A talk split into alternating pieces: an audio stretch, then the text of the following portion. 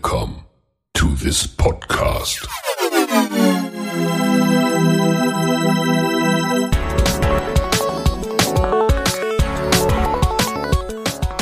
Water Polo Expert Talk. Get the insights.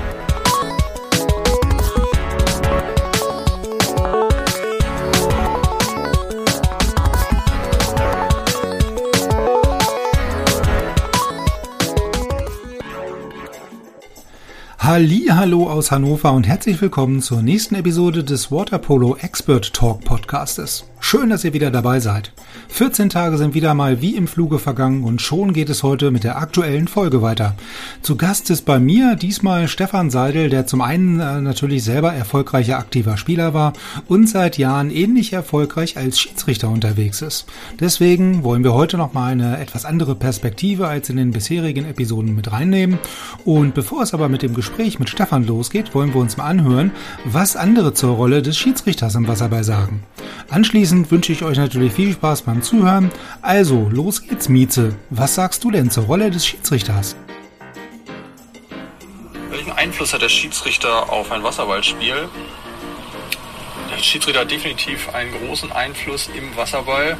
Begründet liegt das darin, dass das Foul, das sogenannte, sei es ein einfaches oder auch ein härteres Foul, äh, das Mittel der Wahl ist im Wasserball, um eine gewisse taktische Marschroute durchzuziehen. Und der Schiedsrichter natürlich ermessen muss, ähm, wie er das Ganze ahndet, von welcher Seite es ausgegangen ist und somit eine große Macht äh, letztendlich in seinem Bereich liegt. Welche Eigenschaft eines Schiedsrichters ist aus meiner Sicht besonders wichtig? Ich denke, für einen Schiedsrichter ist es wichtig, äh, selber ein klares Konzept zu haben, äh, wie er die Regeln interpretiert und umsetzen möchte dann definitiv eine Linie durchzuziehen. Und dabei kommt es gar nicht darauf an, ob äh, jeder Schiedsrichter eine bestimmte Art von Foul gleich bewertet, sondern dass ein Schiedsrichter ein spezielles Foul immer gleich bewertet, sodass wir Spieler uns darauf einstellen können. Also ein konstant pfeifender Schiedsrichter mit einer klaren Philosophie, wie er die Regeln interpretiert, ist aus meiner Sicht immer ein guter Schiedsrichter. Was zeichnet einen guten Schiedsrichter aus? Ein Schiedsrichter sollte klare und nachvollziehbare Entscheidungen treffen und Ruhe ausstrahlen. Der Spielfluss sollte möglichst nicht durch den Spiel Schiedsrichter aktiv beeinflusst werden, denke ich, sondern der Schiedsrichter sollte natürlich die Regeln umsetzen, aber ansonsten versuchen, möglichst ein unauffälliger Begleiter der Partie zu sein. Ich würde gerne zum Abschluss noch einmal für alle Schiedsrichter die Lanze brechen und klarstellen, dass letztendlich, wenn es zu Beschwerden über den Schiedsrichter kommt, in der Regel nicht der Schiedsrichter das Problem ist, sondern die Mannschaft oder die Akteure, die die Regeln nicht einhalten. Denn äh, nur weil häufig aktiv versucht wird, das Regelwerk zu dehnen ähm, oder eben das Foul als taktisches Mittel eingesetzt wird, was im Wasserball eben Natur der Sache ist, äh, kommen Schiedsrichter in die Situation, häufig knifflige Entscheidungen treffen zu müssen. Und äh, von daher fängt die harte Kritik eines Schiedsrichters eigentlich damit an, dass die Mannschaften versuchen, den Schiedsrichter in die Irre zu führen und ihn dazu verleiten, möglicherweise falsche oder nicht angemessene Entscheidungen zu treffen.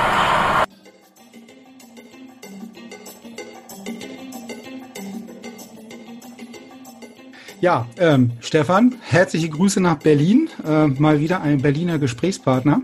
Ähm, freut mich, dass wir heute nochmal so eine, so eine weitere Perspektive, nachdem wir jetzt ja nun ähm, ehemaligen Spieler äh, Trainer in den USA, äh, Trainer äh, in Deutschland und einen ähm, aktiven Spieler hatten, äh, jetzt einen nicht mehr ganz so aktiven, dafür aber aktiven Schiedsrichter zu haben. Ähm, von daher freut es mich total, äh, mich heute nochmal mit dir über eine andere Perspektive des Wasserballs äh, im Podcast zu unterhalten. Ähm, vielleicht ähm, ja nochmal herzlich willkommen. Ähm, vielleicht aus deiner äh, Sicht, von dir aus nochmal so ein paar Worte zu deiner, zu deiner Person. Ähm, vielleicht magst du den Zuhörern vielleicht noch das eine oder andere aus der Vergangenheit und aktuell so ein bisschen berichten, ähm, wer du bist, wo du herkommst ähm, und warum wir uns heute unterhalten miteinander. Ja, erstmal guten Abend nach Hannover.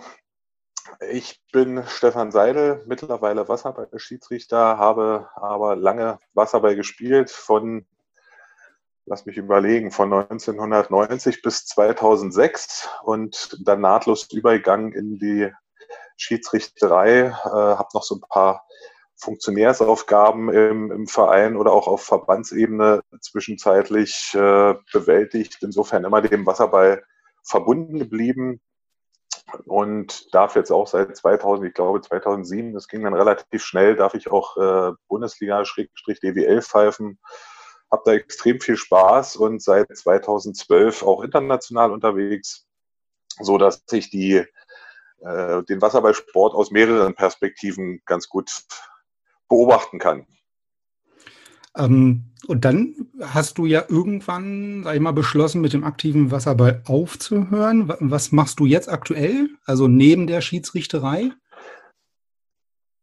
Neben der Schiedsrichterei bin ich äh, spannenderweise mittlerweile auch im Sport. Ich habe 20 Jahre in einer Bank gearbeitet, bei der Berliner Bank. Und als die abgewickelt wurde von der Deutschen Bank, war das für mich ein Zeichen, auch mich beruflich umzuschauen und zu verändern und bin dann mit dem goldenen Handschlag ausgeschieden und habe, ja, wie es manchmal ist im Leben, über Zufälle, Umwege und günstige Gelegenheiten äh, bin ich Geschäftsführer bei Pfeffersport e.V. geworden, dem größten Inklusionsverein in Berlin. Tolle Aufgabe, reizvolle Aufgabe, macht extrem viel Spaß, man kann extrem viel bewegen. Tolle Menschen, die man kennenlernt, das äh, ja, also ist, ist großartig. Äh, momentan natürlich aufgrund der Corona-Krise ein bisschen schwieriger, ein bisschen schwierige Situation. Wir verlieren Mitglieder wie auch andere Vereine, klar. Aber wir sind auf einem guten Wege und hoffen, dass wir irgendwann wieder zum Alltag übergehen können und äh, unsere Angebote für unsere Mitglieder wieder in vollem Umfang anbieten können. Inklusiv oder Inklusionsverein, was, was genau müssen wir uns darunter vorstellen? Das, das klingt erstmal so ein bisschen, ähm, ja, also vielleicht, vielleicht sagst du dazu nochmal zwei, drei Worte, weil es hört sich ja schon spannend an. Ja, gerne. Also äh, unter Inklusion verbinden viele ja das, das Thema, dass Menschen mit Handicap eingebunden werden, aber das ist natürlich nur ein kleiner Teil. Also wir wollen eben Sport für jedermann möglich machen. Sei es, äh, wir gehen in, in Heime für Geflüchtete und bieten Sport mit, mit denen an. Wir natürlich haben wir auch Menschen mit Handicap bei uns im Verein, die wir aber nicht in extra Gruppen äh, unterbringen wollen, ja, wir haben auch eine Rollstuhlbasketballabteilung, aber wir wollen eben äh, gerade unser, unser großes Steckenpferd ist im Kinderbereich, also Kinder zwischen, ich sag mal, zwei bis neun, zehn Jahren, wo wir ca. 1500 aktive Mitglieder haben. Und da wollen wir gerade reingehen und dort Sport für alle miteinander machen. Und da egal, welche, welche Hautfarbe, mit Handicap oder ohne Handicap, wo die Kinder zusammen einfach sich betätigen und keine Unterscheidung machen. Wir haben UbungsleiterInnen mit, äh, mit Handicap, die wir mit einbinden, die bei uns äh, Angebote machen. Das zeichnet uns aus. Das ist ein großes Miteinander. Äh, es gibt eine, eine, eine Veranstaltung, äh, die wir jeden Donnerstag Nachmittag oder ein Angebot, wo, wo nachmittags 400 äh, Kinder in der Halle sind, von äh, ganz klein bis schon etwas größer. Das, da geht einem das Herz auf, das macht echt Spaß und ja, das ist irgendwie so, so, so Hobby, Berufung, kann man gar nicht so richtig beschreiben und äh, das macht einfach irre viel Spaß und, und, bin ich sehr dankbar, dass ich diesen Weg gefunden habe für mich. Aber dann ist das ja, sage ich mal, wenn ich mir das jetzt so anhöre und höre, was ihr da macht, ja aktueller denn je. Ne? Also Absolut, absolut. Also wir kriegen es ja mit, äh, wir werden gefördert. Wir haben in diesem Jahr auch ein in diesem Jahr für das letzte Jahr den äh, Goldenen Stern des Sports gewonnen. Ähm, ist die größte aus, wir sagen so schön, der, der Oscar der Breitensportvereine. Äh, war echt eine tolle Überraschung und ein tolles, ja, tolles Lob auch für unsere Arbeit groß, großartige Geschichte und äh, die Nachfrage ist da. Es wird äh, die Politik guckt da sehr drauf. Äh, man versucht in Sportstätten, wenn neue gebaut werden, uns mit einzubinden, um zu fragen, wie macht ihr das? Was, was bedeutet das? Welche Voraussetzungen brauchen wir? Äh, man hat da schon, man wird schon angehört. Ähm, das ist ja dann, sage ich mal, wenn man das jetzt aus dem Wasserballsport kennt, auch eine soziale oder eine, eine, eine Aufgabe des Wasserballsports, ja, wie du schon sagst, besonders halt im Jugendbereich, ähm, da äh, wirklich vollkommen ähm, frei von jeglicher Herkunft, Hautfarbe, was auch immer, die, die Kinder da zusammenzubringen. Und wenn das dann halt noch eine Stufe weitergeht in so einem wirklich dafür dediziert vorhandene Verein und man dann auch wirklich, äh, wie du schon sagst, Berufung äh, und Beruf jetzt gar nicht mehr so richtig trennen kann und einem da wirklich nach getaner Arbeit oder bei der Arbeit dann wirklich regelmäßig das Herz aufgeht, äh, besser geht's dann ja fast gar nicht. Ne? Also ähm, von daher äh, hört sich das alles sehr spannend an. Und ähm, das ist ja jetzt, äh, haben wir ja nun gehört, nur die, die eine Hälfte ähm, der, der Betätigung. Die andere Hälfte ist natürlich das ähm, aktiver Wasserballer gewesen und aktiver Schiedsrichter aktuell. Ähm, vielleicht, dass wir nochmal so aus der Historie heraus, wie, wie bist du zum Wasserball gekommen, ähm, auch dann im Tor gelandet?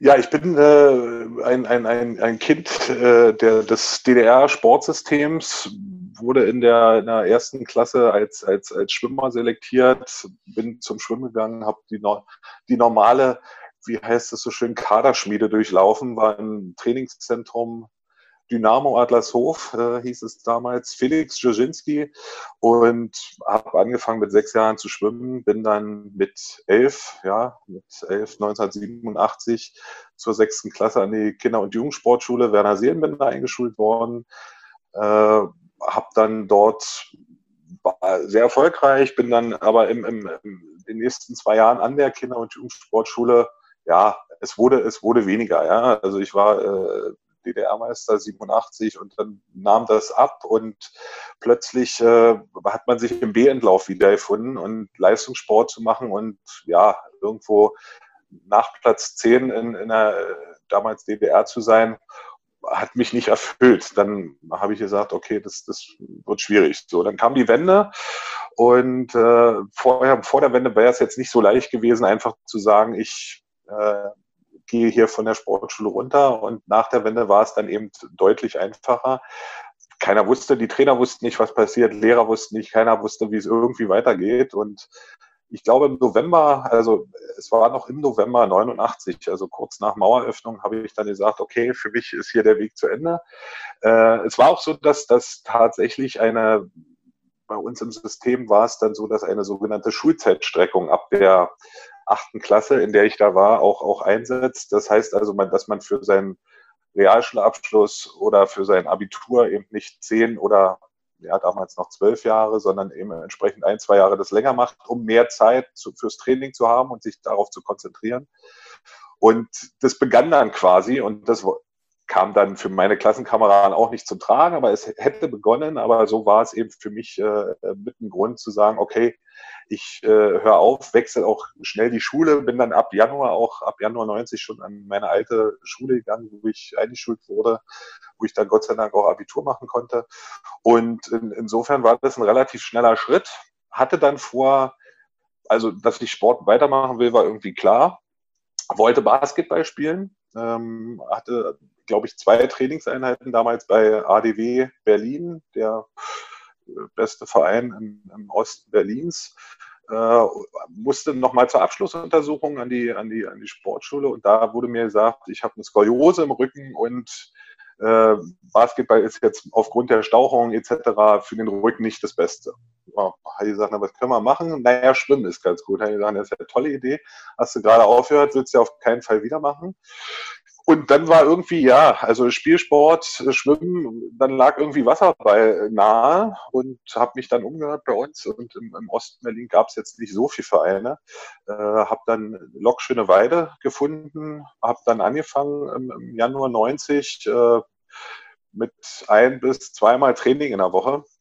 Äh, und, und das, ja, nach vorher 10, 11 Trainingseinheiten die Woche war natürlich ein, zweimal irgendwie ein großer Unterschied. Habe dann da ein Jahr gespielt. Ich glaube, da gab es auch noch so eine DDR-Oberliga. hat viel Spaß gemacht, aber ja, hat mich, hat mich jetzt nicht komplett ausgefüllt und wir hatten dann irgendwie so als, als Partnerverein äh, den, den SC Wedding, äh, wo sich gerade zu der Zeit ein bisschen was tat. Die waren vorher schon recht erfolgreich im, im Jugendbereich, aber auch Nachwendezeit äh, bekam einen neuen Trainer, Werner Kniep. Werner Kniep äh, in, zu DDR-Zeiten extrem erfolgreicher Trainer im Wasserball, 1960 bis 64, äh, hat Dynamo Magdeburg und Dynamo Berlin, die beiden erfolgreichsten äh, Vereine zu der Zeit, trainiert. Jetzt muss ich ein bisschen aus der Geschichte plaudern, ohne die genauen Zahlen zu haben. Aber ich glaube, sie wurden, äh, die DDR wurde Fünfter 1964 in Mexiko, damit keine nee, Mexiko war 68, 64 war Tokio. Äh, ich glaube, sie waren Fünfter in, in, in, Tokio und das war zu schlecht, wurde nicht weiter gefördert und damit gab es Wasserball nicht mehr. So, und das klar, die, die, was oft eben kam, mit äh, Schwimmern kann ich auf den gleichen Platz, wo ich eine Wasserballmannschaft trainiere, äh, 35 Medaillen bei Olympischen Spielen erringen. Und so ging dann die Tendenz dahin. Und äh, ja, der fand sich also beim SC Wedding ein als, als Trainer. Und äh, das war für mich auch so ein, so, so ein Grund. Die haben mich gefragt, willst du nicht kommen? Und dann bin ich äh, im, im Herbst 90 zum SC Wedding gewechselt und für mich stand von Anfang an klar, dass ich Torwart werden will. Komischerweise, ich war mit, mit Abstand der schnellste Schwimmer zu dem Zeitpunkt, weil ich ja vom Leistungssport schwimmen kam. Hab witzigerweise als Torwart oft äh, das Anschwimmen bestritten, den Ball geholt und bin dann zurück ins Tor gegangen. Also heute unvorstellbar, aber das war in der Jugend damals noch, äh, noch so. Man durfte auch nicht über die Mittellinie. Äh, auch das ist ja heute anders. Und äh, aber und gerade bei Lok Weide, die wollten natürlich immer, dass ich äh, im Feld spiele, aber habe ich gesagt, nein, ich möchte ins Tor. Ich bin auch früher immer schon gerne beim Fußball, wenn wir Fußball als Ausgleichssport hatten, ins Tor gegangen. Und so war das für mich vom, vom, vom ersten Tag an irgendwie klar. Und mein Trainer bei äh, Schöneweide hat sich äh, versucht, dem in den Weg zu stellen, aber wie gesagt, dann komme ich gar nicht mehr. Und dann durfte ich ins Tor und äh, so bin ich dann auch zur Welle gekommen. So waren meine ersten äh, Fußabdrücke im Wasserballsport. Und ähm, ich möchte noch mal ganz kurz auf diese ähm, Zeit im Grunde genommen davor kommen. Ähm, in der Kinder- und Jugendsportschule hieß es, richtig? Genau. Weil das ist ja schon, ich sag mal, zum einen vom System her, was man da so mitbekommt, wie das Ganze abläuft, vom Aufsatz her und vom, vom Durchlauf her, vom System her was ganz anderes, äh, was man sich heutzutage ja, ja zum einen gar nicht mehr vorstellen kann, aber halt, ähm, wenn man jetzt in dieses leistungsorientierte, kadermäßige geht, durchaus ja auch wieder in Mode kommt. Ähm, aber äh, nimmt man das oder wie, wie hast du das damals in dem Alter wahrgenommen? Na, es war schon, also man wurde schon hofiert, ja. Also es gab, äh, wir waren, also an die Sportschule bin ich gekommen mit, mit, mit elf Jahren. Äh, man ist hingekommen und es wurden äh, in dem Alter schon Videoaufnahmen gemacht von Starts, von Wänden. Äh, wir haben im Strömungskanal trainiert. Es wurden Laktattests gemacht, ein bis zweimal die Woche. Äh, elfmal Training, ja, also fünfmal an fünf Tagen der Woche, vormittags, abends und dann noch am Samstagvormittag äh, mit, mit, mit Umfängen plötzlich von, ja, was, was sind wir geschwommen? Also ja, 40, 50 Kilometer die Woche plus, plus Athletiktraining. Das war schon erstmal ein Umstieg, war extrem viel und äh, war schon besonders. Es gab, du weißt selber, im, im, im Osten gab es nicht alles zu essen, was man, was man gerne hätte, aber an der Sportschule wurde eben vieles möglich gemacht. Ja? Also da gab es dann schon äh, regelmäßig Bananen und äh, andere, andere Dinge, die eben äh, viele andere eben nicht hatten. Also das war schon privilegiert. Äh, ja, dafür war man früh 7.30 Uhr, saß man am Beckenrand, hat sich sein Programm angehört, 6 mal 1000 und was auch immer. War besonders. Man war dann eben den ganzen Tag da, 16.40 Uhr, das weiß ich noch, war, war, war Schulschluss an, an den kurzen Tagen und wir hatten zwei lange Tage, 18.30 Uhr, so das war so das, das Programm und Samstag dann nochmal, ich glaube zu der Zeit gab es sogar noch Samstag äh, Schule, das heißt irgendwie zwei, drei Stunden Schule und dann noch eine Trainingseinheit, also ich sag mal irgendwie so von acht bis zwölf war man auch da nochmal beschäftigt. Ja, also es war schon äh, besonders und äh, die, witzigerweise gibt es ja heute auch noch, ja, die Elite-Schule des Sports heißt sie heute in Berlin und äh, auch da gehen ja Schwimmer noch nach wie vor, die dort trainieren und wir haben ja in Berlin noch das Pendant, die Pölschau-Schule, wo es jetzt mittlerweile auch im Wasserballbereich sowas gibt. Ich bin, weiß nicht 100 Prozent, wie diese Systeme da äh, funktionieren, ob, ob ich glaube, abends trainieren die dann im, im Verein, die, die Sportler, äh, oder die abends trainieren im Verein und das, äh, aber das System ist ein bisschen ähnlich. Äh, mal gucken, ob es irgendwann meinen Sohn betreffen wird, der fleißig schwimmt und mal schauen. Aber gibt es denn so im Nachhinein, würdest du sagen, es gibt irgendwelche Dinge, die man damals so mitgenommen hat, die einem beigebracht wurden, die dir mittel- bis langfristig in der späteren Wasserballkarriere irgendwie geholfen haben? Na, ich würde mal, würd mal so sagen, also es gibt einfach, ja, es war ein anderes System. So und äh, es gibt Dinge einfach, die sich ein Trainer vielleicht heute auch mehr wünschen würde. Also es war einfach mehr Disziplin äh, und Dinge, ich bin ein großer Fan von Dingen, äh, zu hinterfragen, vor allen Dingen auf politischer Ebene, auf äh, zwischenmenschlichen Ebenen. Aber es gibt einfach Dinge im, im, Trainingsbereich, die muss ich nicht hinterfragen. Warum muss ich das jetzt machen? Der Trainer ist dafür verantwortlich, der bekommt dafür sein Geld. Und wenn der sagt, das machen wir jetzt, dann würde ich mir heutzutage öfter mal wünschen, das machen wir jetzt, ja. Und äh, jugendliche Spieler von heute oder was man auch generell mitkriegt, da werden schon öfter mal äh, Sachen gefragt, muss das jetzt sein oder wie auch immer. Ich will das nicht schlecht drehen und ich will auch nicht, nicht in den Himmel heben, wie es war, aber manchmal so, so dieses, das nehme ich so mit, dass die äh, Disziplin da ein bisschen eine andere war. Ob besser oder schlechter, das möge jeder für sich entscheiden, aber ich nehme das so mit, dass das irgendwie wertvoller war und man mehr fokussiert war auf die, auf die, auf die Ziele. Und äh, bei allen Thematiken, die es rund um den Sport gibt, wenn ich da an das Thema Doping denke, wir wissen alle, dass es eben vielleicht ein bisschen anders äh, früher war. Äh, gleichwohl wurde in vielen Ländern äh, zu unerlaubt Mitteln gegriffen und trotzdem war die DDR mit ihren, äh, mit ihren 16 Millionen Einwohnern äh, eins der drei erfolgreichen Länder, äh, erfolgreichsten Länder bei den Olympischen Spielen jeweils, um, um Medaillen zu holen weil man natürlich eben äh, Ruhm und Ehre hatte und äh, im Zweifel auch ausgesorgt hat mit einer olympischen Medaille oder Goldmedaille. Und ich bringe immer wieder gerne den Vergleich an der Stelle, ja, in einem Land, wo heute äh, der Dschungelkönig 150.000 Euro gewinnt und ein Olympiasieger bekommt 20.000 Euro. Da stimmen die Verhältnisse irgendwie nicht. Ja? Also die, die äh, Jungs und Mädchen bereiten sich vier Jahre auf so ein Event vor und man muss wirklich viele Entbehrungen in Kauf nehmen.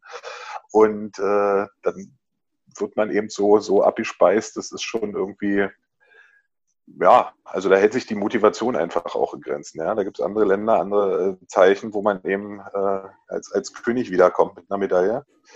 Äh, das haben wir eben nicht. Und ich glaube, das, das, das war den Fokus. Man, man hatte auch die Chance, wenn man im Sport erfolgreich war, äh, wie hieß es immer schön, das, das kapitalistische Ausland zu sehen. Ja? Und äh, das, das war natürlich auch Ansporn. Das ist mir nie gelungen. Äh, dafür war ich auch zu jung, weil ich habe mit 13 aufgehört. Aber das war, glaube ich, später schon, schon auch definitiv ein Anreiz. Und ähm, jetzt haben wir ja schon eben so ein bisschen den, den Werdegang von, von ähm, Schöneweide, SC Wedding, äh, dann zum Schluss irgendwann bei, äh, bei der SG Neukölln ähm, Spieler gewesen und dann ja auch irgendwann in die Funktion, Funktion NEAS-Ebene so ein bisschen äh, gegangen. Ne? Also ja, das war relativ parallel schon. Also ich habe äh, 94 angefangen und als Torwart ist man ja oft auch der, der, der verlängerte Arm des Trainers generell. Ja, man, man sieht von hinten im Spiel ja viel. Man kann auch nochmal während des Spiels irgendwie eingreifen, Kommentare geben. Das macht ja irgendwie schon die Besonderheit aus. Und äh, mein lieber Vorgänger als Kapitän bei Neukölln, Sascha Temke, der hörte dann irgendwann auf oder hat sich beruflich verändert und spielte nicht mehr für uns. Und so wurde ich dann Kapitän und habe sowieso schon vieles gemacht und äh, habe auch gerne organisiert, generell Fahrten etc. Und war dann, also wenn ich Manager sage, klingt das ein bisschen hochtrabend, aber Organisator möchte ich es mal nennen, ja, und habe die, hab die Fahrten organisiert, habe mich um, um, um, um Spieler, die zu uns kommen, gekümmert, äh, hier nochmal geguckt, ob die eine Wohnung haben können oder ob wir denen eine Ausbildung verschaffen können. Da viel in, in Kooperation mit Frank Buchholz, der dann auch äh, später ja mein Trainer war und vorher schon Co-Trainer war, äh, viel zusammen gemacht und ich weiß gar nicht, wann ich, wann ich, dann war irgendwie die Frage, willst du nicht auch Wasserballwart machen? Da habe ich gesagt, na klar, können wir auch noch machen. Ich weiß gar nicht, ich würde jetzt, ihr, ihr fühlt schätzen, von, von 2000 bis 2006, 2007 habe ich dieses Amt ausgefüllt.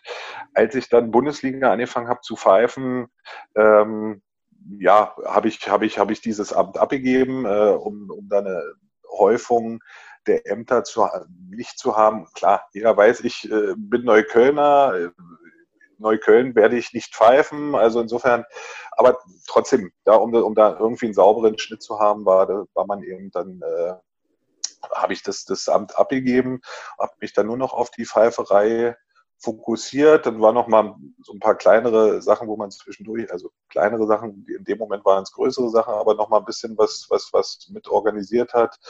Sei es äh, der Weltcup 7 in Berlin, sei es der Weltcup 18 in Berlin. Und ähm, aktiv ist es ja ta tatsächlich so, dass du, ähm, ich weiß nicht, ob es einen anderen Torwart schon mal gegeben hat, der, der Spieler des Jahres ähm, wurde.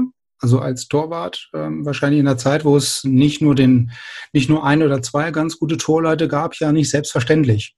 Ja, also da müssten wir jetzt, äh, ich hätte fast gesagt, Klaus Bastian, Gott hab ihn selig fragen. Äh, irgendwo wird wahrscheinlich auch diese Statistik noch geführt werden, wer die, die Wasserballer des Jahres der letzten Jahre. Äh, bin ich in der Tat geworden, 2003 war es. Äh, muss aber gleich, muss aber gleich äh, fairerweise dazu sagen, ich war damals schon nicht der beste Torwart, äh, weil es gab bei, bei Spandau Alexander Cegier unter anderem, äh, der um Klassen besser war. Aber vielleicht war das das äh, positiv, also einmal hatte ich Glück, das System, wie wird der Wasserballer des Jahres ermittelt, nämlich aus den Nominierungen äh, Spieler des Tages heraus. Beim Wasserball ist eben nicht die Presse überall und das Fernsehen überall, sodass es schwer machbar ist. Und man hat versucht, irgendwie einen Modus zu finden, äh, wie, wie kann man das möglichst gerecht gestalten. Und da ist man eben über die Anzahl der, der Spieler des Tages Nominierung gegangen. Ja, und wenn man eben in einem, äh, in einem Verein spielt, wobei wir zu dem Zeitpunkt äh, echt gut waren, unter, ich sag mal, Platz, Platz 4, 5, 6 immer in dem Bereich. Ähm, hat man sie eben, wenn man nicht bei den zwei Top-Vereinen spielt, öfter mal die Chance, äh, sich auszuzeichnen. Ja, wenn Spandau spielt, da gibt's eben äh, Menschen, die äh, Spieler, die fünf, sechs, sieben Tore schießen, da wird selten äh, ein Torwartspieler des Tages. Und wenn dann vielleicht in dem Spiel gegen äh, damals war es damals schon Amateur Duisburg. Ich glaube, damals war es vielleicht noch Rote Erde Hamm sogar, der, der Haupt, oder damals noch Waspo. Ich weiß es gar nicht mehr genau. Ähm, und und äh, da ist es eben schwer für den Torwart. Und ich glaube, ich war in dem Jahr acht, neun Mal Spieler des Tages, was natürlich viel ist bei, ich glaube, damals war es noch eine Zwölferliga, 22 Spielen.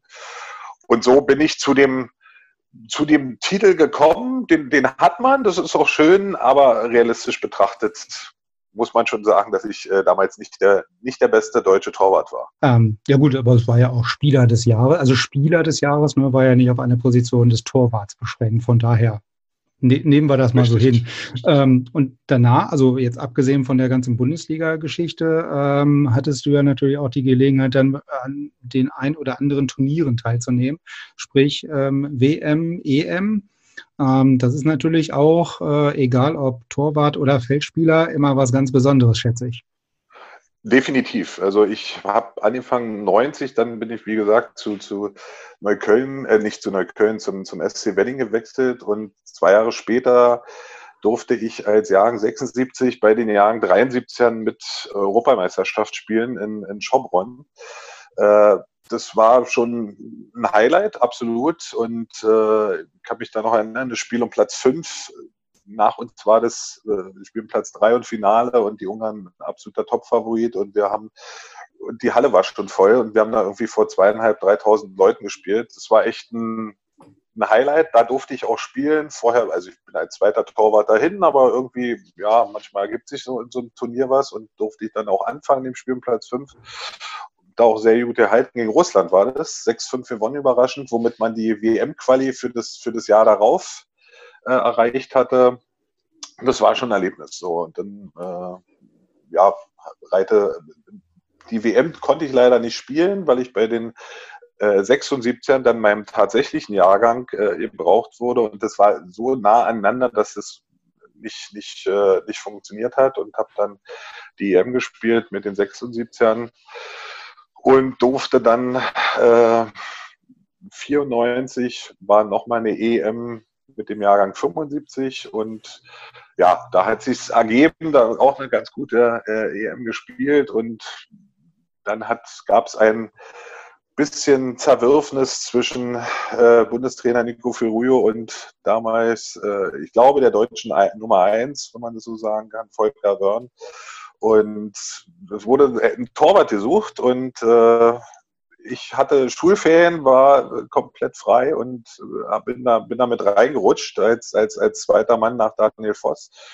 Und ja, das war natürlich ein Highlight, ja, für einen 18-Jährigen eine Weltmeisterschaft zu spielen. Ähm, dann das Jahr danach nochmal eine Junioren-WM in Dünkirchen in Frankreich mit Platz 5. Also es waren schon ein paar, paar, paar Highlights und dann ging leider meine, oder was heißt leider, dann begann ich eben die Ausbildung ähm, und da war eben, stand auch ein Wechsel zu Spandau in, in, in Frage und äh, da habe ich mich aber für, für, die, für die Ausbildung entschieden, weil ich eben gesagt habe, okay, du müsstest zweimal trainieren am Tag. Das schaffst du nicht mit einer Ausbildung realistisch, äh, weil die Zeiten eben auch so waren, dass es mit Berufsschule nicht funktioniert hätte. Und schweren Herzens, aber habe dann eben gesagt, versuche beides unter einen Hut zu bringen. Und da war Neukölln dann eben die meine Wahl. Und äh, gutes Stichwort ähm, Europameisterschaft oder internationale Turniere. Jetzt, jetzt haben wir ja schon, hast du ja gerade erzählt, wie die äh, wie das aus der aktiven Perspektive ist oder war. Ähm, jetzt ist es natürlich die letzten Jahre so ein bisschen dahin gewandert, dass das Ganze oder dass du das Ganze aus der Schiedsrichterposition ja auch sehen kannst oder wahrnehmen kannst.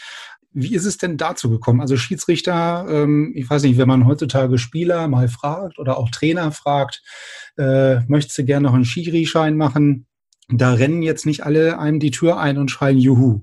Wie ist deine Wahrnehmung da? Ja, das ist in, in der Tat spannend. Also ich äh, habe, glaube ich, äh, ich habe zwölf Jahre Bundesliga gespielt und war immer einer, der den äh, Schiedsrichtern vom Becken heraus erklärt hat, wie es eigentlich richtig geht. Äh, glaube nie beleidigend gewesen.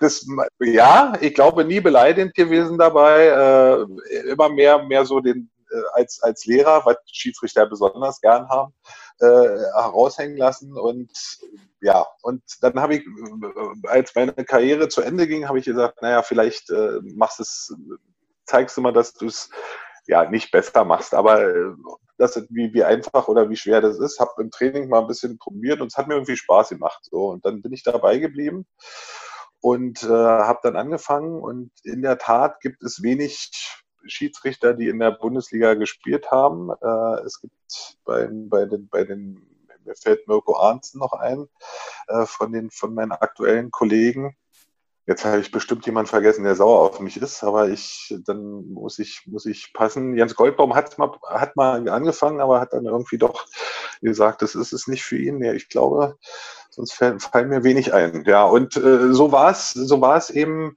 äh, dass ich, dass ich dazu gekommen bin und dann hat man eben Bundesliga erpfiffen, hatte vielleicht ein bisschen am Akzeptanz, ein bisschen mehr Akzeptanz bei, bei Spielern, weil die gesagt haben, okay, der hat das selber mal gemacht. Und ja, mit den Leistungen schienen auch alle soweit einverstanden zu sein, dass es eben dann erreicht hat. 2011 wurde ich, glaube ich, äh, auf ein, ein ja, zu so einer Lendklinik, so, so sagt man, warum das Klinik halt, weiß ich bis heute nicht, also irgendwie äh, geschickt das geht dann über drei Bausteine, wo man äh, theoretischen, zwei theoretische lange Wochenenden hat und dann ein, ein Abschlussturnier. Das war in dem Fall in, in Serbien, in Belgrad. Äh, und da pfeift man eine Woche lang Spiele und danach gibt es eben eine Abschlussnote und wenn man äh, bestanden hat, dann ist man, darf man sich äh, dann bekommt man ein Zertifikat, dass man theoretisch Len pfeifen da, in der Len pfeifen darf und dann muss man noch vom Verband nominiert werden. So, dann gibt's eben, guckt man immer, gibt es Verschiebungen, hören Schiedsrichter auf, sind altersmäßig über dem Limit und das Glück hatte ich dann, so dass ich seit 2012 auch tatsächlich auf der äh, Lendliste stehe ja, und dann beginnt man wie, wie im normalen Sport, ja. Man beginnt in der, in der, in der dritten Liga, fängt an, irgendwelche äh, Qualifikationsrunden äh, für die Land Trophy zu pfeifen, Freundschaftsturniere oder ähnliches und äh, kann sich dann hocharbeiten und äh, dann wird's ein bisschen mehr und äh, dann hatte ich das Glück, 2017 durfte ich die Europameisterschaftsqualifikation für die U17 pfeifen in Manchester. Großartiges Turnier, also viel auch nett drumherum. Und äh, durfte dann tatsächlich 2017 in Malta die Europameisterschaft U17 pfeifen und das war natürlich nur nochmal ein Highlight. Dieses Jahr war ich nominiert für die, für die U16 äh, Weltmeisterschaft in Griechenland, die parallel sowohl äh, Jungs als auch Mädchen stattfinden sollte. Aufgrund Corona jetzt erstmal verschoben. Mal gucken, ob es dann beim, beim Nachfolgetermin äh, dabei bleibt, ob ich dabei bin, ob die stattfindet, wie auch immer. Bin ich natürlich gespannt. Äh, Wäre auch nochmal ein Highlight und äh, ja, also es macht viel Spaß und das ist dann auch schon äh, natürlich Belohnung. Also ähm, jetzt hast du ja gerade gesagt, du, du warst eher dann so der Typ, der dem Schiedsrichter am Beckenrand dann auch mal ganz gerne gesagt hat, wie, wie es denn eigentlich, äh, wie die eigentliche Entscheidung gewesen wäre. Wie gehst du denn heute auf der anderen Seite am Beckenrand mit solchen Kollegen dann um? Also es kommt immer, also es ist äh, zwiespältig, ja, es ist mal die Art und Weise. Also ich äh, wer mich kennt und äh, die Spieler kennen mich, äh, ich, ich höre gerne schon mal weg, ja, wenn, wenn irgendjemand was, was aus dem Wasser kommt. Weil man muss nicht jedes Wort auf die Goldwaage legen.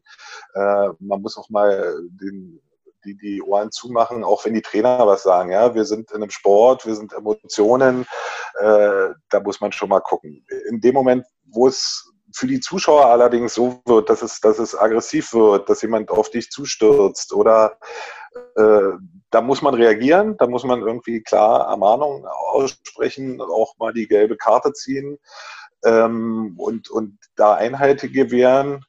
Und wenn es beleidigend wird, dann muss es eben auch die rote Karte sein. Ja? Also man muss sich nicht äh, als mit, mit äh, einer, einer komischen Sprache betiteln lassen, aber das hat man auch sehr, sehr selten. Also ich weiß gar nicht, wie viele rote Karten ich äh, in meiner Karriere gezogen habe. Es waren extrem wenige wenn dann eher bei, bei, bei Regeln missachtet wurden. Ja, wenn der Betreuer plötzlich auf der 5-Meter-Linie auftaucht, dann da habe ich keine Chance. Da gibt es nur die rote Karte, da kann ich ja nicht mal gelb zeigen, selbst wenn ich wollen würde.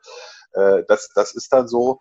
Aber ansonsten, wie gesagt, es ist so ein bisschen klar, es gibt klare Re Regeln. Das ist eben manchmal so dieses Problem. Also die, die, die äh, Trainer und, und, und Spieler äh, müssen sich daran halten. Das ist so, wenn ich aber gucke in anderen Sportarten, was da passiert, äh, die müssen, da müssen die sich schon einiges noch mehr anhören lassen. Also das, ach, das ist so ein bisschen, bisschen äh, zwieschneidig. Also da äh, guckt man eben vielleicht mal ein bisschen grimmiger oder mal ein bisschen böse oder zeigt mal mit, mit dem Finger noch mal hin, dass man es gehört hat. Aber ich versuche da irgendwie so ein, so ein du merkst, ich winde mich jetzt gerade ein bisschen. Äh, einen diplomatischen Mittelweg zu finden. Genau, vielleicht hört auch einer meiner äh, Schiedsrichter-Beobachter, der beim nächsten Mal darauf achtet und sagt, da hätte es jetzt mal gelb geben müssen, äh, wo man vielleicht noch mal ein Auge zugedrückt hat. Das ist ja auch dieses dieses Schwierige, ja, weil beim, beim, nächsten Schiedsrichter, der geht anders damit um. Wir sollten schon in etwa irgendwie die gleiche Linie haben. Deshalb ist es ganz schwer, da den richtigen Weg zu finden an der Stelle. Aber ich denke mal, also ähm, als aus, aus Spieler- oder aktiven Sicht oder aus Trainersicht äh, würde ich jetzt einfach mal unterstellen oder unterschreiben, das, was du gerade gesagt hast, dass man auch mal solange es nicht beleidigend wird oder irgendwie ähm, körperlich wird oder unqualifiziert wird, einfach vielleicht auch mal ein Auge zudrückt, Fingerspitzengefühl ähm, beweist und dann mal bewusst weghört. Ja, also es gibt ja genug andere ähm, Schiedsrichterkollegen, ähm, die man ja hier auch in Hannover oder sonst wo in der Republik hat, die halt dieses Fingerspitzengefühl nicht haben. Und da bilde ich mir einfach ein, dass es das so ein bisschen damit zusammenhängt, dass die weder, also vielleicht Wasserball gar nicht gespielt haben oder eben nicht auf einem entsprechenden Niveau. Also das, das würde ich dann immer in dem Fall, wenn ich mich mit solchen Kollegen dann äh, am Beckenrand treffe, dann immer schon nochmal so unterstellen, dass da vielleicht dieses Fingerspitzengefühl aufgrund der Erfahrung nicht da ist. Und davon rede, also dabei rede ich jetzt nicht von irgendwelchen jungen Schiedsrichtern, ja, also ganz bewusst, sondern denen, die schon länger pfeifen und vielleicht auch Bundesliga pfeifen. Jetzt kommen wir mal zu den aktuellen Regeln. Ähm, die wurden ja jetzt vor kurzem geändert gefühlt würde ich sagen, ist da noch nicht so wirklich der rote Faden drin irgendwie. Weil wenn man sich jetzt beispielsweise Champions League-Spiele anguckt, wird da ganz anders gepfiffen als jetzt äh, in der Bundesliga. Dann in der Bundesliga wird ja ganz anders gepfiffen wie im Bezirk. Und größtenteils, also außer jetzt bei der Champions League, laufen da aber teilweise dieselben Schiedsrichter rum. Ähm, und dieselben Regeln gelten ja auch. Also ist das jetzt nur ein Gefühl, was ich habe, oder ist das tatsächlich so, dass da äh, teilweise unterschiedlich gepfiffen wird? Äh, also ich sag mal so, erstmal ein bisschen, bisschen mal ausholen. Also wir haben ja, ich pfeife jetzt irgendwie seit 15 Jahren und äh, auch davor habe ich äh, zwölf Jahre gespielt und wir sind in einer Sportart, die ständig ihre Regeln wechselt. Ja, also das ist, finde ich, erstmal schon schwierig, dass man sich anpassen muss und mit der Zeit gehen muss, das verstehe ich. Ähm, aber wenn ich mir den Fußballsport angucke, der hat kaum veränderte Regeln und äh, ist über Jahre hinweg erfolgreich. Also insofern ist da schon mal die erste Frage, muss man, muss man ständig äh, so viel an den Regeln ändern? Ich erinnere mich noch, wir haben mal in einer, in einer äh, Land-Trophy gab es mal, weiß nicht, ob du dich daran noch erinnerst, gab es mal eine Saison lang äh, zwei Punkte, wenn man ein Tor von hinter sieben Meter geschossen hat. Ja, so, also so verrückt war es mal, das wissen viele gar nicht mehr. Und man bringt jetzt neue Regeln raus und ich habe von gesagt, äh, Juniorenweltmeisterschaft 95, da haben wir schon gespielt mit äh, auf dem 25-Meter-Feld. Wir haben mit fünf Leuten gespielt, mit einem kleinen Ball, mit 30 Sekunden Angriffszeit, ähm, wo schon vieles ausprobiert wurde, was man jetzt irgendwie als, als neu versucht äh, hinzustellen, aber das, man hat schon vieles schon mal probiert. Äh, das, das vorneweg. Ansonsten mit den, mit den, mit den, mit den Auslegungen manchmal, als ich gerade aufgehört hatte, hatte ich mal alte Herren Masters Turniere mitgespielt und da, wenn ich vor Ort war, natürlich auch gepfiffen. Wenn man da so pfeift wie in der Bundesliga, dass ein Center einspielt, wenn der äh, Verteidiger dahinter steht, äh, Arm im Wasser und ein Arm raus und diese klassische ein Arm raus, dann gibt es eben einen Freiwurf und kein Mensch erwartet irgendwie was anderes äh, dort in der, in der, in der Bundesliga ist, wenn ein klares Center ein Spiel kommt und der steht so dahinter, ist es ein Ausschluss. Also das, das also das ist denn wenn ich so pfeifen würde auf einem Masters-Turnier, dann wäre nach äh, anderthalb Vierteln drei gegen drei, ja. So, da, also man muss schon sich auch dem, dem, dem Spiel anpassen. Ähm, du hast recht, es ist schwierig. Also das gleiche Foul oder die, die gleiche Behinderung im, im Halbkreis muss in einer, in einer im Bezirk genauso geahndet werden wie, wie in der DWL. Das ist richtig.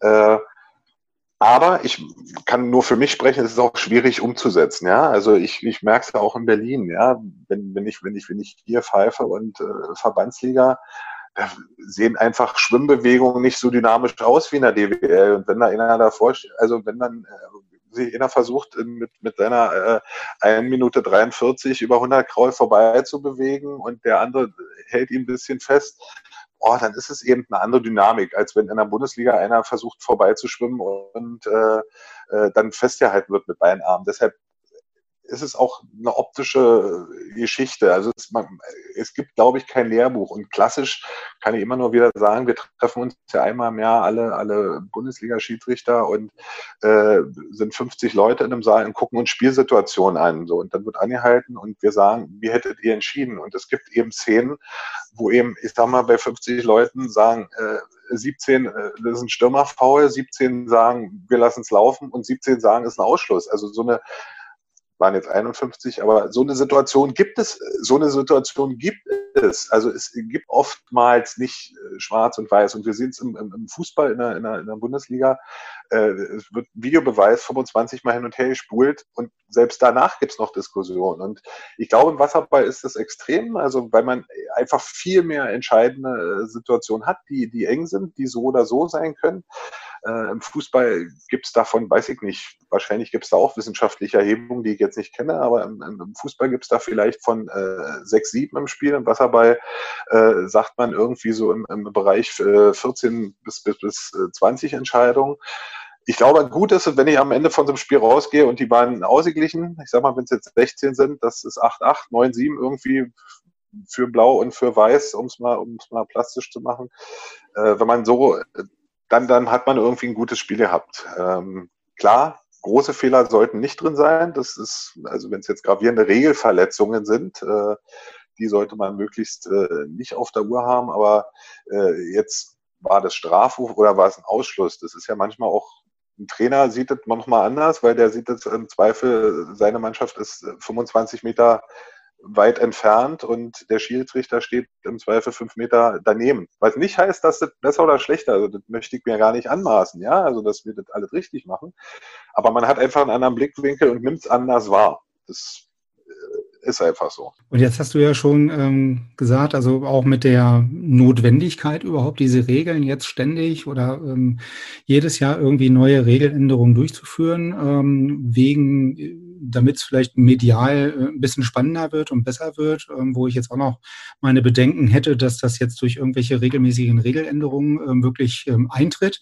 aber gefühlt ist es ja auch so, dass, wie du schon sagst, viele enge und schnelle Entscheidungen ja auch sind im Wasser, gerade im Champions League und DWL, dass man da sehr, sehr viel, naja, ich sag mal, Last und Verantwortung auf diesen Schiedsrichter am Beckenrand naja, nicht ablädt, aber ihm doch ähm, einen großen Rucksack mitgibt irgendwo und viel auch Regelauslegung ist oftmals. Definitiv. Also das, das, das ist so, äh, aber dafür machen wir den Job auch, ja. Und äh, ich glaube, es gibt ja für uns nichts äh, Schöneres als ein Spiel, was 8-8, 9-8, äh, 10-9 ausgeht, zu pfeifen.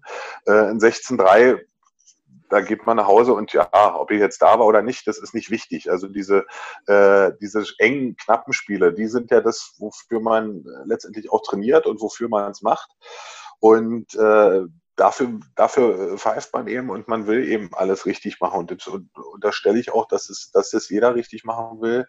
Man merkt natürlich, wenn man jetzt irgendwie einen Pfiff hatte, wo man denkt, oh, der war jetzt vielleicht hättest du doch mal eine halbe Sekunde warten sollen. Ähm, ungeschickt. So, und dann geht's aber genau los. Dann, dann muss man eben den, den Kopf ein Stück weit ausschalten und die nächste Szene wieder neu als Szene bewerten und nicht zu sagen, okay, ich versuche das jetzt irgendwie auszugleichen, weil wenn ich damit anfange, dann läuft das Spiel an mir vorbei. Das geht nicht. Also muss jede Szene neu arbeiten und dann ist es vielleicht in dem Moment mal so, dass derjenige sich äh, benachteiligt fühlt und man guckt aber, dass man äh, dann wieder neu sich konzentriert und neu weiterpfeift. Fehler machen wir alle. Jetzt kommt wieder dieses schöne Beispiel, ja, auch die Spieler verschießen und der Trainer wechselt mal falsch. Aber das, ja, das, das ist so, aber äh, ich mache den Fehler ja nicht bewusst oder will ihn aber dann auch nicht ein zweites Mal machen. Und äh, ja, man hat eine hohe Verantwortung, das ist so, äh, aber dafür ist man auch Schiedsrichter und man, man muss damit umgehen können und klar hat man den Druck, aber es hängt auch nicht mein Leben davon ab, ja. Also dann, dann ist es eben so. Äh, klar, keiner macht gern Fehler und habe auch keine Lust auf eine Besprechung danach mit dem Beobachter äh, und mir anhören zu müssen, du hast das Spiel entschieden. Also sowas äh, braucht, glaube ich, keiner. Ähm, aber die, die, die gewisse Verantwortung und den Druck zu haben, das ist vollkommen in Ordnung. Das haben viele Menschen in vielen Bereichen ihres Lebens und äh, damit muss man umgehen können. Sonst ist es eben auch der, wenn ich es als Job bezeichnen will, der falsche Job oder auch das falsche Hobby. Und jetzt äh, haben wir ja schon ähm, gesagt, du pfeifst ja nun sowohl Bundesliga als auch international. Ähm, wenn ich mir das jetzt mal so vorstelle, in der Vorbereitung, also äh, es gibt ja eine gewisse Vorbereitung, irgendwelche Rituale, man bereitet sich halt auf so ein Bundesligaspiel vor. Gibt es da Unterschiede, wie man sich auf so ein Spiel vorbereitet, egal ob jetzt in der Bundesliga oder ähm, international beispielsweise? Äh, ich glaube, also es äh, ist ein bisschen also differenziert. Also ich würde sagen, nein. Also das ist die Vorbereitung ist schon sehr ähnlich. Klar, also es gibt das Besondere, wenn ich darf jetzt auch seit, ich glaube vor drei Jahren habe ich mein erstes Champions League Spiel gepfiffen. Champions League Spiel, du weißt einen Tag vorher an, du besichtigst das Bad nochmal, äh, gehst nochmal essen und hast irgendwie nochmal viel Kontakt mit dem, mit dem, mit dem äh, Delegate, der dir die je nach Delegate, die haben noch mal eine halbe Stunde oder eine Stunde Wasserball von neu erklärt, was man nicht mehr braucht. Ähm, da ist natürlich schon noch mal ein anderes Level, wo man sehr, sehr aufgeregt ist. Aber die reine tatsächliche Spielvorbereitung, die beginnt irgendwie tatsächlich immer eine Stunde vorm Spiel. Also ich bin beim Bundesligaspiel eine, genauso eine Stunde vorher in der Halle wie bei einem äh, Champions League-Spiel. Äh, man zieht sich um, spricht nochmal mit seinem Kollegen, gerade international, wenn man den noch gar nicht kennt, klärt man noch so mal ein, zwei Sachen, äh, eigentlich mal sind, aber vielleicht andere Länder, andere Dinge ein bisschen anders sind, dass man einfach nochmal ein Gefühl hat. Im Spiel ist dann oft ganz anders und die pfeifen plötzlich äh, ganz, ganz, ganz wild. Gott sei Dank habe ich das bisher selten erlebt. aber das kann schon mal passieren. Aber in der äh, DWL, man hat mit jedem schon mal, man kennt zumindest den, ja, und weiß damit umzugehen. Wir haben unsere Headsets, wo wir auch nochmal zwischendurch Dinge, Dinge abstimmen können. Äh, aber man muss sich auch immer wieder neu einstellen, ja. Wir sind, ich weiß gar nicht, wie es, also ich weiß, im Handball, im, im, Fußball gibt es äh, feste Gespanne. Ich weiß gar nicht, wie beim äh, Basketball und Eishockey ist bei den anderen großen Sportarten, aber da gibt es feste Gespanne, ja. Ist sowas besser, ist sowas schlechter? Brauchen wir nicht drüber nachdenken. Was aber ist es so und wird sich auch in den nächsten Jahren, vermute ich, nicht ändern. Äh, aber man, jeder Fall hat eben ein bisschen anderen Stil. Natürlich gibt es Menschen, äh, wo, man, wo man immer weiß, äh, mit denen habe ich schon äh, oft gepfiffen, da weiß ich genau, was der tut. Und äh, die gibt es eben, die habe ich auch, wo ich so meine, meine 1, 2, 3 Lieblings, Lieblingspartner, aber nur, weil ich weiß, wie man miteinander umgeht und wie man pfeift. Ähm, da brauche ich gar nicht zu reden. Ja, da beginnt ein Spiel und jeder weiß, was der andere macht. Aber sonst ist von der, von der Vorbereitung selber ist es gleich. Ja? Man kommt noch mal ein bisschen zur Ruhe, äh, zieht sich um, äh, spricht noch mal mit, mit den entsprechenden Verantwortlichen, sagt nett äh, den Trainern Hallo, ohne zu sehr in den Smalltalk zu verfallen. Ja, sonst gibt es eben auch die, die Situation, äh, mit dem hat er zehn Minuten gesprochen, mit mir nur eine Minute. Klar gibt es äh, auch, man, man, ich habe selber gespielt, wie gesagt, und da gibt es natürlich Verbindungen, aber dann lieber nach dem Spiel. Vor dem Spiel ist eben wirklich Hallo, klar, wie geht's und was macht das Leben, das kann man immer machen, aber äh, dann, dann sollte es das auch schon gewesen sein. Aber du, du sagst dann auch ähm, quasi, ähm, naja, also zumindest in der Bundesliga, wenn man jeden kennt und vielleicht auch mal schon mit jedem so ein bisschen ähm, Kontakt hatte, mit den meisten von den Kollegen jetzt in der DBL schon auch schon mal gepfiffen hat, dass man dann durchaus, ähm, ich sag mal, weniger Absprache braucht. Also man, man, man lernt sich auch im Spiel am Beckenrand dann, sag ich mal, besser kennen, ne? wie du sagst, wie pfeift der andere, ähm, ist der jetzt äh, einer, der schnell pfeift, schnell rausstellt, äh, wo, es ein bisschen länger dauert. Ne? Also ist äh, wie, wie in einer äh, guten Partnerschaft sozusagen, ne? dass man sich dann auch am Beckenrand, zumindest in der DWL, dann besser kennenlernt. Ähm, international sagtest du ja, hast du jetzt noch nicht das Problem gehabt. Ähm, dass es jetzt einen Kollegen gegenüber gab, der jetzt völlig wild gepfiffen hat. Ähm, ich gehe mal davon aus, das war in der Bundesliga auch noch nicht so. Nein, also komischerweise, ich, man, man hört ja immer Geschichten, ja, sowohl äh, von, von, von äh, aus der DBL als auch äh, international. Und äh, natürlich gibt es äh, gerade international, wo, wo sich äh, Schiedsrichter auch ein Stück die neu dabei sind, profilieren möchten oder auch die länger dabei sind, zeigen möchten, wer ist hier der Neuling. Da gibt's schon mal Dinge, ja, wo die, wo die extrem das Spiel führen und wo man sich denkt, na, den Ausschluss, Ausschluss, den hättest du mir jetzt auch lassen können, weil der war vor meinen Füßen, aber ich wollte noch mal die drei Zehntel abwarten, was da passiert. Ähm, das, das ist schon so, aber das sind aber noch nicht, wo, wo ich nach dem Spiel rausgekommen bin und, und gesagt habe, also was es schon mal gibt, dass man, dass man merkt, jemand ist zögerlich und pfeift sehr wenig mit. Das, das, das, die Situation hat, hatte ich schon ein paar Mal. Das, das passiert. Ähm, aber das, da, da lernt man ja auch draus, ja. Gerade wenn man, wenn man mit, mit jungen Schiedsrichtern äh, pfeift, die am, am Anfang sind, wo man eben genau äh, da helfen kann. Und in der DWL sind wir aber glaube ich, alle auf, auf einem Niveau, wo das vernünftig funktioniert. Leider, man kennt eben noch nicht wirklich alle, ja, weil man ist, wir werden oft regional eingesetzt, um natürlich auch in, in unserer Sportart Reisekosten zu sparen. Äh, also ich pfeife jetzt selten in, in Esslingen und äh, in, in, in Würzburg, äh, sondern das ist eben eher die Region Hannover, Berlin, Potsdam, Hamburg, ja. So das, das, das ist einfach so brauchen wir nicht drüber äh, zu philosophieren. Wir sind eben keine, keine, keine Profisportart. Ähm, und dadurch hat man eben auch weniger mit, mit Schiedsrichtern aus dem Süden zu tun, zum Beispiel, oder auch aus dem Westen und seltener. Ja, wenn man in Hannover vielleicht pfeift, dann trifft man sich mal in der Mitte. Äh, aber da lässt man eben auch gerne mal zwei Berliner fahren, um, um dort äh, Kosten zu sparen, weil ich auch vollkommen okay finde. Und äh, aber man, man, man kennt sich, wie gesagt, zumindest von den, von den Lehrgängen, man sieht sich einmal im Jahr und äh, weiß, wer wer ist. Das habe ich international eben oft gar nicht, die Chance. Aber dann ist es ja ganz gut, dass es halt zum Beispiel auch noch diese ganzen, ähm, zumindest im Nachwuchsbereich auch noch diese Länderpokale, Länderturniere gibt, ähm, wo man ja dann im Zweifelsfall auch immer Schiedsrichter aus möglichst allen vier oder fünf Regionen, die es gibt, äh, dann auch mal am Start hat und zumindest da mal die Möglichkeit hat, sich vielleicht ein bisschen persönlich ähm, kennenzulernen. Jetzt sagtest du ja gerade, okay, Druck und Stresssituation am Beckenrand ist überhaupt kein Ding, ist auch so ein Teil äh, des Jobs sozusagen. Wer da nicht mit klarkommt, ähm, der, der hat dann vielleicht auch das, das, die, die falsche Funktion oder hat sich dann den Schiedsrichterjob ähm, nicht unbedingt richtig ausgesucht. Jetzt gibt's natürlich zum einen sage ich mal, die Druck, Druck oder verantwortliche Situation für die Entscheidung im Wasser.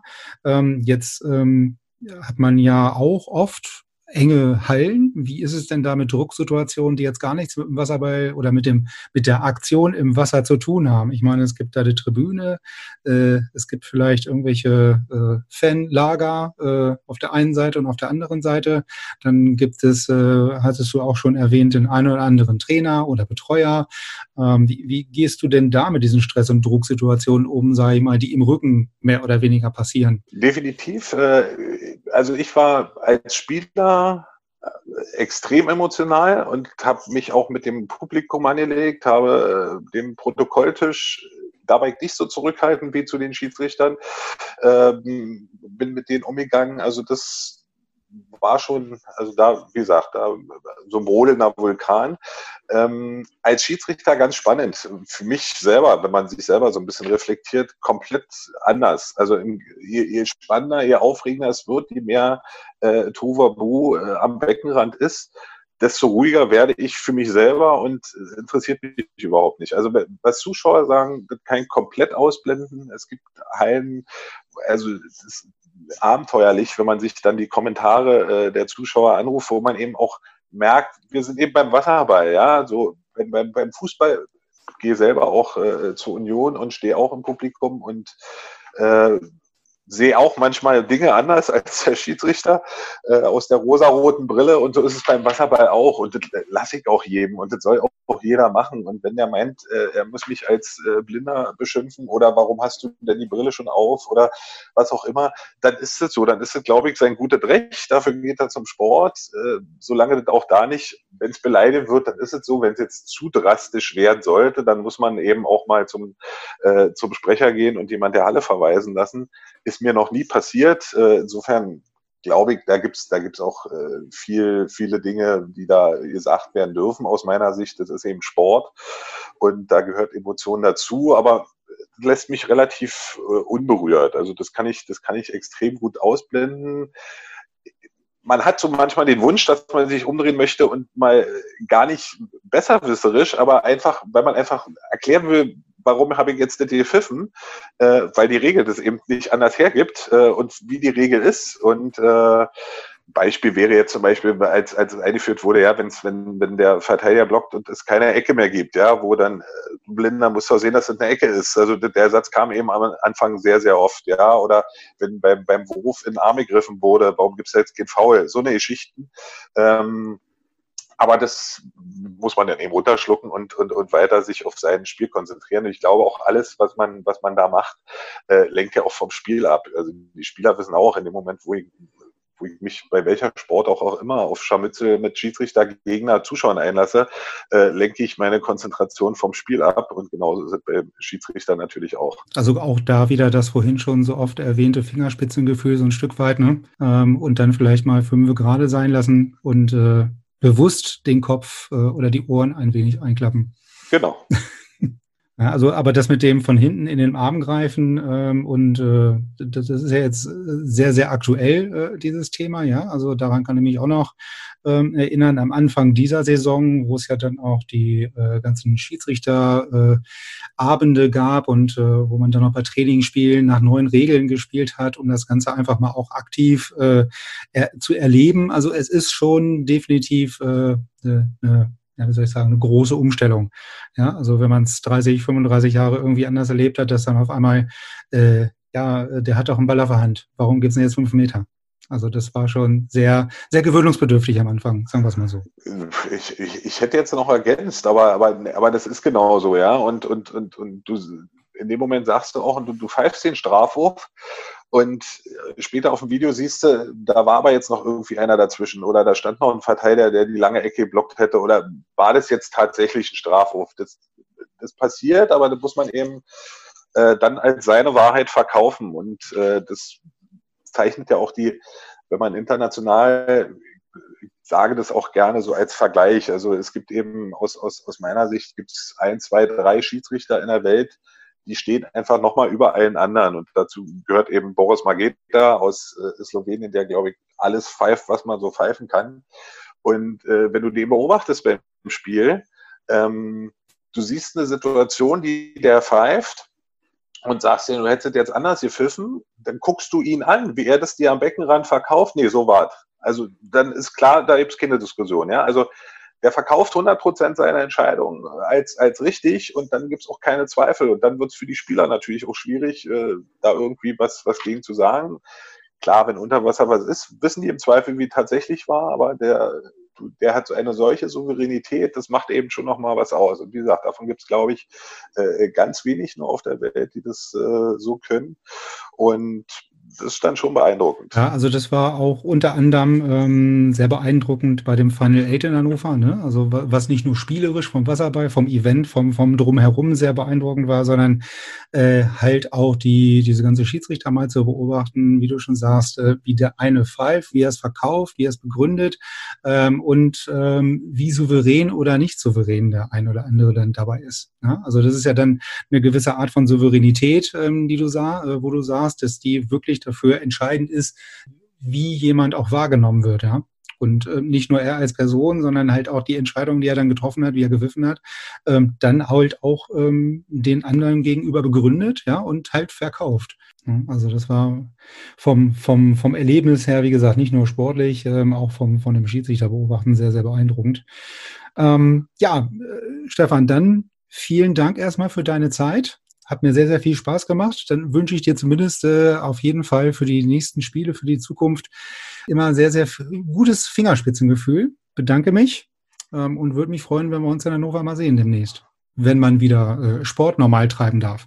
Das, das, das war jetzt gerade, wäre jetzt noch mein Schlusswort geworden. Äh, also vielen Dank auch äh, an dich. Mir hat es auch extrem viel Spaß gemacht. War, ist schön auch nochmal in der, man hat sich ja auch vorher auch ein paar Gedanken gemacht, nochmal in Erinnerung auch zu kramen. Und äh, mit dem, mit dem äh, Pfeifen gebe ich dir recht. Und das ist gerade so mein, mein, mein sportlicher Wunsch, ja, dass es äh, wieder Spiele geben wird, dass wir da auch tätig werden können. Und hoffen wir mal, dass uns das alle, dass wir das alle gut überstehen und äh, dann wieder irgendwann zum Normalbetrieb übergehen können, wozu dann auch eben auch Wasserballspiele gehören. Ich freue mich drauf. Genau, ja. wir auch. Und ähm, ja, dann würde ich sagen, wir sehen uns demnächst live in Hannover. Ja, bis dahin. Vielen Dank. Jo, und tschüss. Dankeschön. Danke dir. Schönen. Abend noch. Ja, tschüss. Ja, dir auch. tschüss. tschüss.